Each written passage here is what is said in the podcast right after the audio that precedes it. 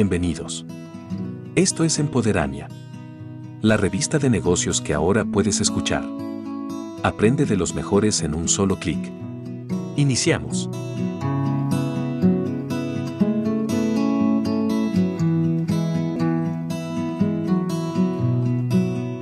La miseria humana.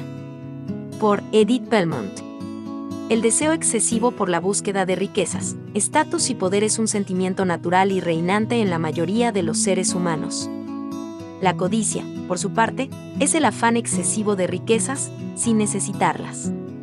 Hagamos un ejercicio rápido, amigo lector, voltee a su alrededor en donde quiera que se encuentre, casa, oficina, empresa, negocio, parque, observe a las personas que lo rodean, piense, ¿cuántas de ellas cree usted que sientan avaricia, codicia, envidia, deseos de poder y riqueza?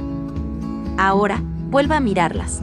¿Cuántas de ellas cree usted que sienten nobleza, empatía, compasión, solidaridad, bondad y cuántos de ellos estarían dispuestos a ayudarlos sin pedir nada a cambio? Tristemente en la primera pregunta contestará que a 10 o a 9 los embarga la avaricia y la codicia, mientras que en la segunda dirá que quizás solo uno la codicia y la avaricia generan deslealtad, traición deliberada y conflictos hasta entre personas de la misma sangre.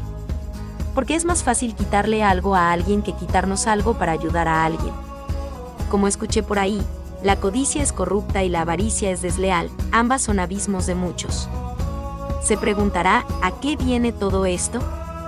Estamos viviendo momentos difíciles en donde, a dos años del confinamiento por la pandemia, parece ser que los individuos han acumulado sentimientos y resentimientos y algunos de ellos están empezando a sacar a los monstruos que llevan dentro. ¿A qué me refiero? Al conflicto entre Rusia y Ucrania. Es increíble que el solo deseo de acumulación de dinero, objetos y posesiones de todo tipo, incluidas personas, mediante el abuso de poder de cualquier tipo, la estafa, el robo, el secuestro y el asalto en todas las variedades imaginables, valiéndose del engaño, el poder económico y político, de mecanismos de presión, manipulación, la tergiversación o descalificación de las leyes que estorban, pasando por encima de las autoridades y engañando a la sociedad, un hombre pueda causar tanto daño y desgracia por su ambición.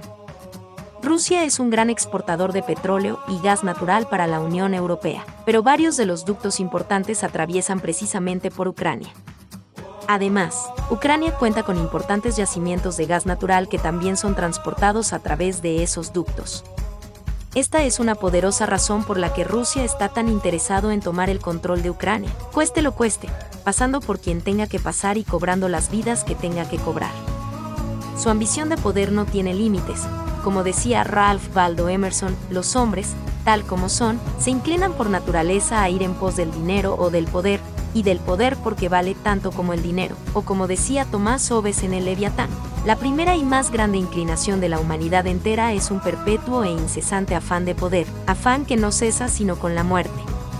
Aquí el problema es que tendremos que lidiar con las consecuencias emocionales y los impactos económicos que dejará esta guerra ya veníamos arrastrando secuelas emocionales que nos había dejado la pandemia con los miles de muertos que dejó y sigue dejando a su paso.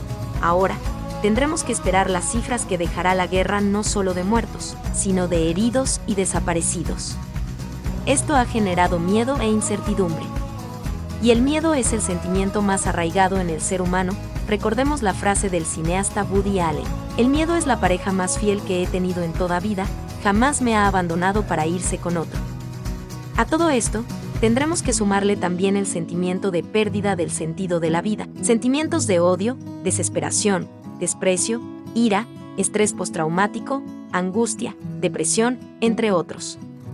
Son muchos los efectos emocionales que lamentablemente dejará el conflicto no solo entre la población involucrada, sino en el mundo en general, pues a través de la tecnología, redes sociales y medios de comunicación, todos hemos sido testigos, lo que despierta, al menos en mí, el sentimiento de impotencia y frustración.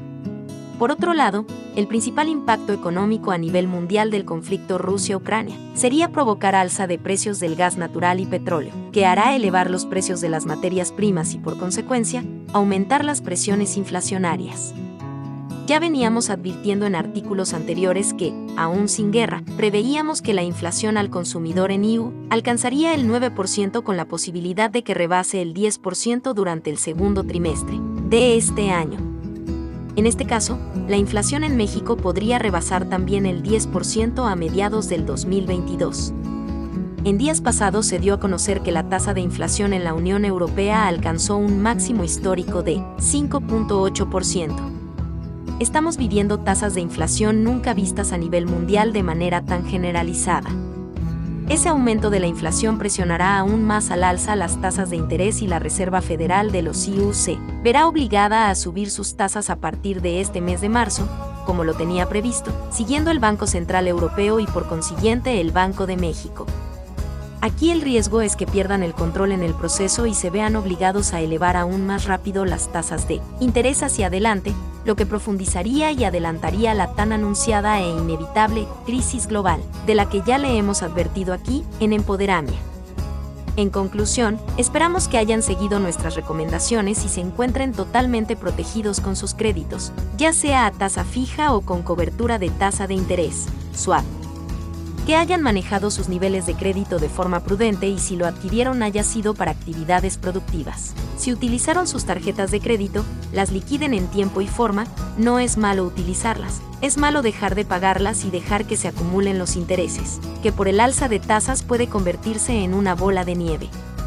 Aún, aunque el conflicto se solucione pronto, la crisis ya está en marcha y el daño ya está hecho. Como decían nuestros abuelos, palo dado, ni Dios lo quita. Y en estas circunstancias es mejor estar consciente y preparado. Preparados también y hacer un esfuerzo por superar los sentimientos negativos que dejará a su paso la pandemia, el conflicto y la crisis económica. Tener un buen manejo y control sobre nuestras emociones tener la cabeza fría para tomar decisiones que puedan afectar nuestro patrimonio sin dejar atrás los sentimientos, que nos pueden convertir en verdugos, como decía Daniel Goulman en su libro La inteligencia emocional. En un sentido muy real, todos tenemos dos mentes, una que piensa y otra que siente. Estas dos formas interactúan para construir nuestra vida mental. Pero cuando aparecen las pasiones, la balanza se inclina y es nuestra mente racional la que domina y aplasta a la mente emocional muy dentro de nosotros se encuentra el sentimiento de empatía, que es considerado un valor porque se percibe como una cualidad o característica positiva que permite que una persona pueda comprender las reacciones, actitudes o sentimientos de otra y está relacionada con la compasión, el respeto, la bondad, la solidaridad, la tolerancia y la unión entre los sujetos. Busquemos en nosotros la empatía y tratemos de ejercerla con las personas que nos rodean. Pongamos nuestro granito de arena, si no para terminar con esta guerra, si para cambiar nuestro entorno e impactar poco a poco a otros, como cuando aventamos una piedra en un estanque. Los círculos se van haciendo cada vez mayores. Los abrazos con el corazón amigos lectores, que tengan mucho éxito en sus actividades y sigámonos cuidando. Hasta la próxima.